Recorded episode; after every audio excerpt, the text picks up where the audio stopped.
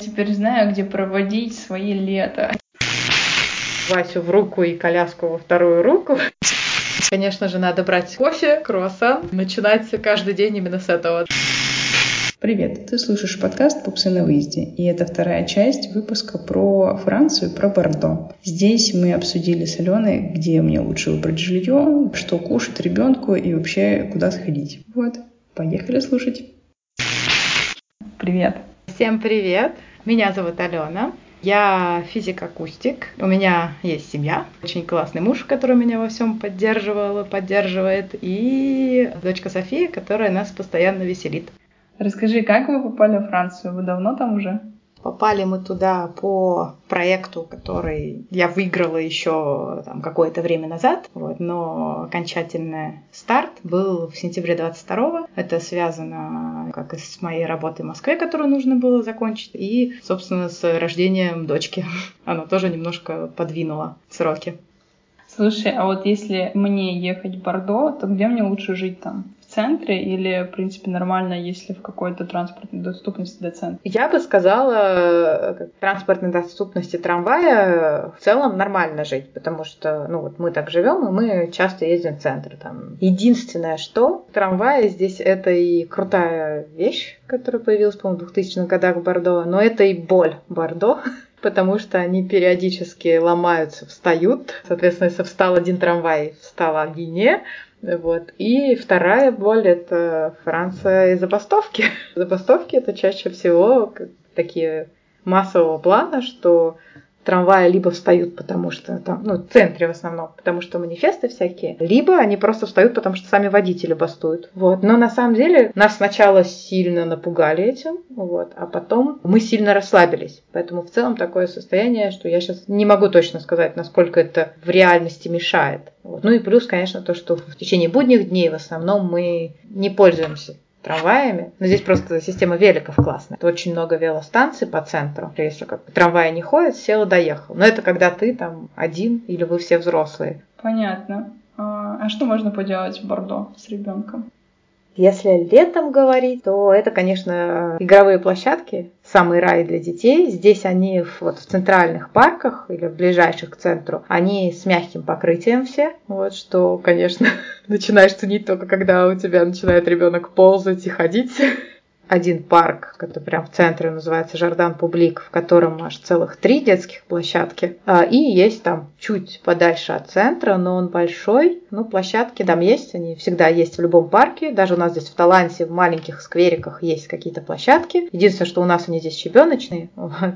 Круто. А вот для взрослых, вот, допустим, если взять какие-то музеи или там что интересно посмотреть там можно для меня, и при этом а, я могу с Васей походить спокойно. Вот а, в плане коляски проходимость с ними, а, там на высокие этажи, как там все вот с этим стоит дело, потому что в Германии я тут расслабилась, потому что везде можно вообще проходить с колясками, и тут везде идеальные дороги. Да, вот исторический Бордо, э, в нем есть плитки в некоторых местах. Вот, может там быть коляска, если колесики не малюсенькие пластмасски, как вот у совсем простеньких, то тогда, я думаю, нормально будет. Единственное, в парках тоже там дорожки в основном щебеночные, поэтому, конечно, чем больше колеса, тем лучше. Mm-hmm. Вот, но в целом, да, там, если, например, какие-то здания, то там будут обязательно лифты. Если это вокзал, везде есть лифты. То есть в этом плане, да, всегда мы с коляской проходили везде нормально. Вот в домах жилых, mm-hmm. в центре как раз, часто нету лифтов, они старые, исторические. То, да, если это третий этаж, то там такие лестницы,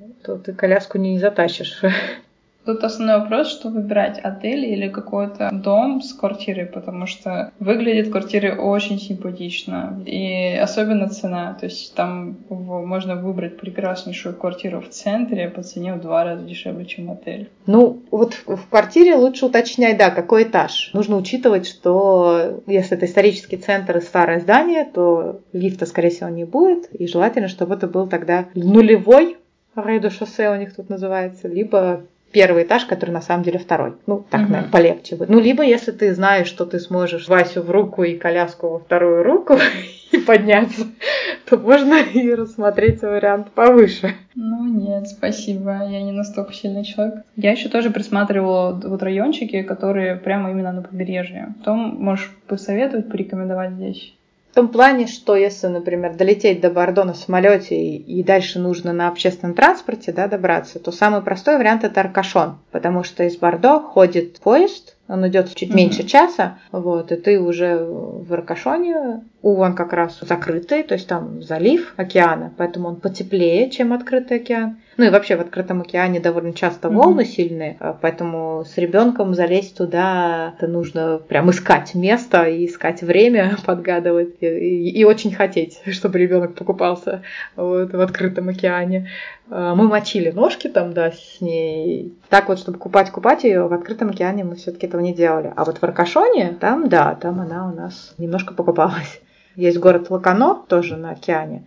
Но у него первый минус в плане с ребенком, что там только открытый океан, вот, но там, правда, есть еще озеро большое, вот, но туда добираться на автобусе. Но на автобусе зато гораздо дешевле, но ехать часа два. Мы ездили один раз с ребенком туда, но это все еще тоже зависит от того, как ребенок в автобусе ездит. Ездил ли на дальние расстояния. Пробовали ли вы? Мы много чего пробовали, мы уже пол Германии объездили, и поезда нам заходят пока хорошо, вот. Мы еще сейчас с нетерпением ждем внезапно самолеты, мы в них тыкаем и говорим, о, смотри, какая классная штука, мам. Вот в автобусах мы путешествуем мало, ну, скорее трамваем. В трамваях мы это делаем, но там я, честно говоря, очень близко к тому, чтобы чокнуться через полчаса уже. Вот, потому что, ну, в автобусе походить нельзя, как в поезде, mm-hmm. вот, и там сидеть его развлекать, это надо прям, короче, запастись игрушками, чтобы, ну, два часа его увлечь, конечно. Вот в поезде там попроще, там просто пошла, погуляла. Поэтому, наверное, мы, наверное, попробуем сделать комбинацию а-ля Бордо плюс Аркашон. Вот. Слушай, а если это открытый океан, там серфинга часом нету? Конечно, есть. Да ладно. Ты хочешь э, посерфить? Я обожаю серфинг, я не знала, что он есть во Франции. Кто ты что? Биарриц, вот, собственно, Лакано, потому что открытый океан. Потом от Аркашона можно доплыть на кораблике до Кап-Фаре, та часть, которая закрывает вот этот бассейн Аркашона, и она уже выходит к открытому океану. И там тоже много серферских школ. Так, значит, там есть серфинг. Ура! А, и это восхитительно, потому что я, честно говоря, даже не знала, что во Франции серфинг, то, что мне приходило в голову, это Португалия плюс Марокко. Португалия, да. Но дело в том, что Франция — это продолжение того же берега Атлантического океана, что и Португалия. Поэтому вполне себе логично. А вы уже серфили? Сколько раз вы серфили? Сейчас сезон? Я, честно говоря, ни разу еще не серфила, потому что как бы тяжеловато, когда мы с ребенком, кто-то один должен быть с ребенком, второй может посерфить. Вот. у меня не было такого ярого прям желания, чтобы меняться по очереди. Вот. Но Виталик, да, он уже здесь посерфил. Первый раз в жизни, собственно, стал на серф, он здесь. Вау, это был в Видрике? Да, так, короче, посерфили. А сколько стоило? Так, он брал просто в аренду доску и костюм. Это было 16 евро на 4 часа.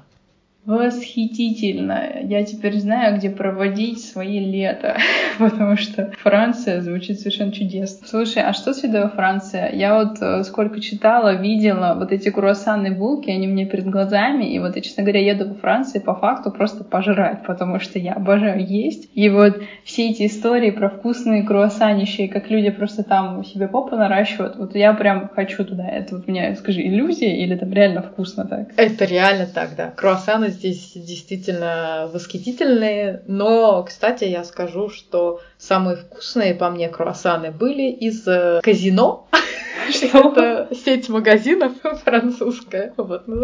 Я подумала, что это вы там куда-то пошли развлекаться, и это было там. Да, просто у нас здесь в Таланте они как-то очень, видимо, пекарня этого казино здесь такая удачная, что они там безумно вкусные, и там можно купить лот из восьми круассанов за 3 евро. Слушай, ну все, я, короче, рада, что это все не иллюзии, и, по крайней мере, у меня не будет этого разочарования. Да, конечно же, надо брать кофе, круассан и начинать каждый день именно с этого, да. Но про еду, которая глобальная, французские блюда, не могу похвастаться большим опытом, потому что с ребенком по кафешкам мы первое время вообще не ходили. Для нас все-таки поход в кафе здесь это довольно дорого. Во-первых, не каждое кафе даже в центре Бордо это будет реальное кафе французской кухни. Плюс обедать ты здесь сможешь с 12 до 2. И вечером еще там с 7 или 7.30 вечера до 9 можно поесть ужин, но даже на ужин у них уже сильно сокращается меню. Вот. А во все остальное время ты можешь увидеть французов, сидящих за столиками, но у всех у них будут только напитки.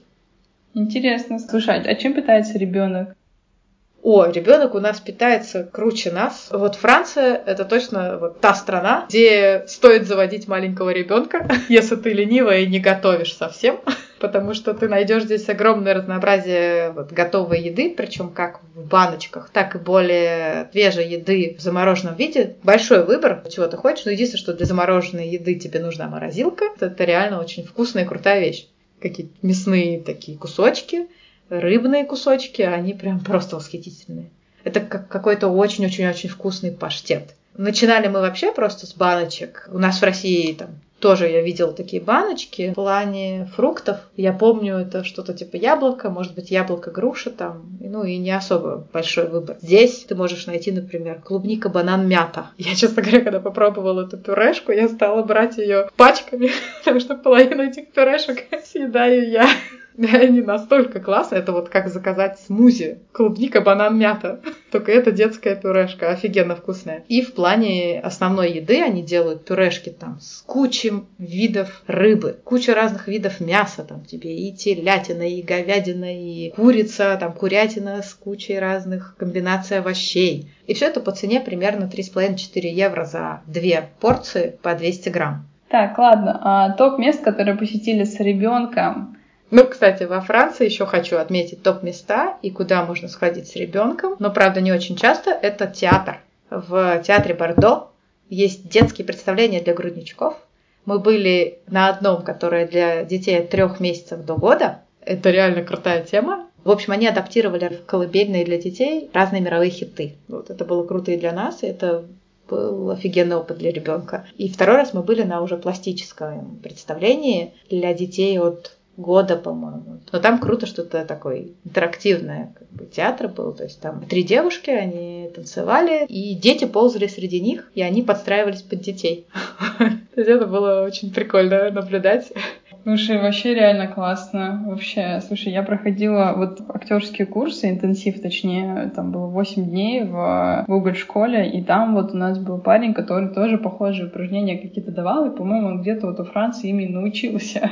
Восхитительно. Я хочу туда попасть. Так, еще куда? Какие еще топ-места? А, кстати, топ-мест для детей тоже хочу отметить. Это крутая штука. Во Франции есть места, они называются типа парентель. Короче, это куда ты можешь прийти с ребенком. Они выглядят как ясли, оборудованные кучей-кучей игрушек. Там есть несколько, ну, типа воспитателей, которые могут общаться с твоим ребенком, с тобой. Но единственное условие, что ты не можешь его там оставить, ты должен быть тоже там. Но, например, это как вариант адаптации. Итак, еще третье место хочешь назвать или пойдем дальше?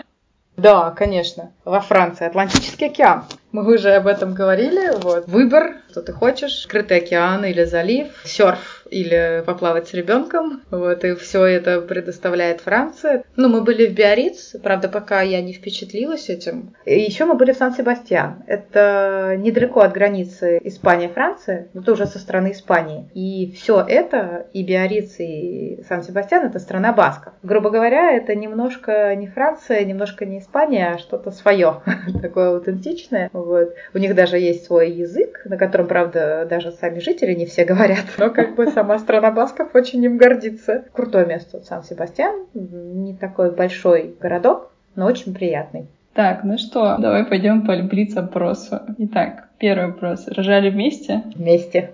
Тепло или холодно? Тепло. Первое слово мама или папа? Мама. Кто больше поменял подгузов, папа или мама? Мама. Кто чаще встает ночью, папа или мама? Вот здесь скорее папа. Любимая игрушка пупсика? Машина. Но не взрослая машина, ее машина. Прозвище Софьи. Малыш младший. Так, почему малыш младший? Потому что раньше Виталик меня называл малыш. Вот, и когда появился София, автоматически мы ее тоже называем малыш. Потрясающе. Мы подходим к завершению. Можем передать привет Марине, которая рассказала мне про тебя. И спасибо тебе огромное, что ты рассказала, потому что теперь я точно уверена, что ехать надо в Бордо и даже на океан. И вообще я поняла, что Францию я буду посещать гораздо чаще, чем два раза, которые я планировала посетить один раз Париж и один раз Бордо. Очень грамотный итог нашей беседы. Ну и, собственно, я буду рада видеться, если будет такая возможность. Конечно. Да, спасибо Марине. Марина, привет. Это наша общая знакомая, которая рассказала мне про то, что есть такая девушка Алена, которая живет в Бордо вместе с своим пупсиком Софией. Спасибо, что дослушал или дослушала этот эпизод до конца. Я очень-очень благодарна. И сейчас я поделюсь своими собственными впечатлениями, что в итоге я выбрала и куда я съездила. Это была целая неделя во Франции, и я ее разбила на две части. Первая была в Аркашоне. Это действительно очень такой а, туристический город, чуловый. Там я сходила на дюну Пилат, съездила точнее. И несмотря на то, что до верху с, коляской достаточно тяжело добраться, мы с Васей чудесно провели там время, потому что наверху дюны а, Дюна, если что, это такой песчаный бархан, один, э, и именно в Аркашоне самый большой в Европе. И на вершине этого бархана было видно низ, на котором, вообще-то говоря, был берег океана. И Вася, увидев берег океана, поперся пешком сам туда и вот прошел почти километр. Вот. И там он благополучно купнулся, потому что там совершенно потрясающий пляжик оказался. И я в своем длинном красивом платье тоже купнулась. Потом мы поехали в Бордо, и Бордо это больше такой именно город-город, в котором вы можете найти много классных ресторанчиков, и вкусно покушать. Еда божественная. Главное успеть вовремя вот именно в их, их эти временные зоны, о которых говорила Алена. Вот. И что еще? А, кстати, круассаны. Круассаны божественные. Они настолько прекрасные, что я, вернувшись в Германию, начала пробовать все круассаны, которые видела. И они действительно не такие вкусные. Поэтому моя идея фикс научиться готовить такие круассаны, как во Франции. Пожелайте мне удачи. А, ну и еще и подписывайтесь на телеграм-канал Попсы на выезде. Там все вы можете услышать в плане, сколько стоит стоил переезд Алене, и сколько мне стоило путешествие, и вообще, как нам живется, и впечатление. Вот. Следующий эпизод будет неизвестно про что, но он будет через неделю. Ждите. До новых встреч!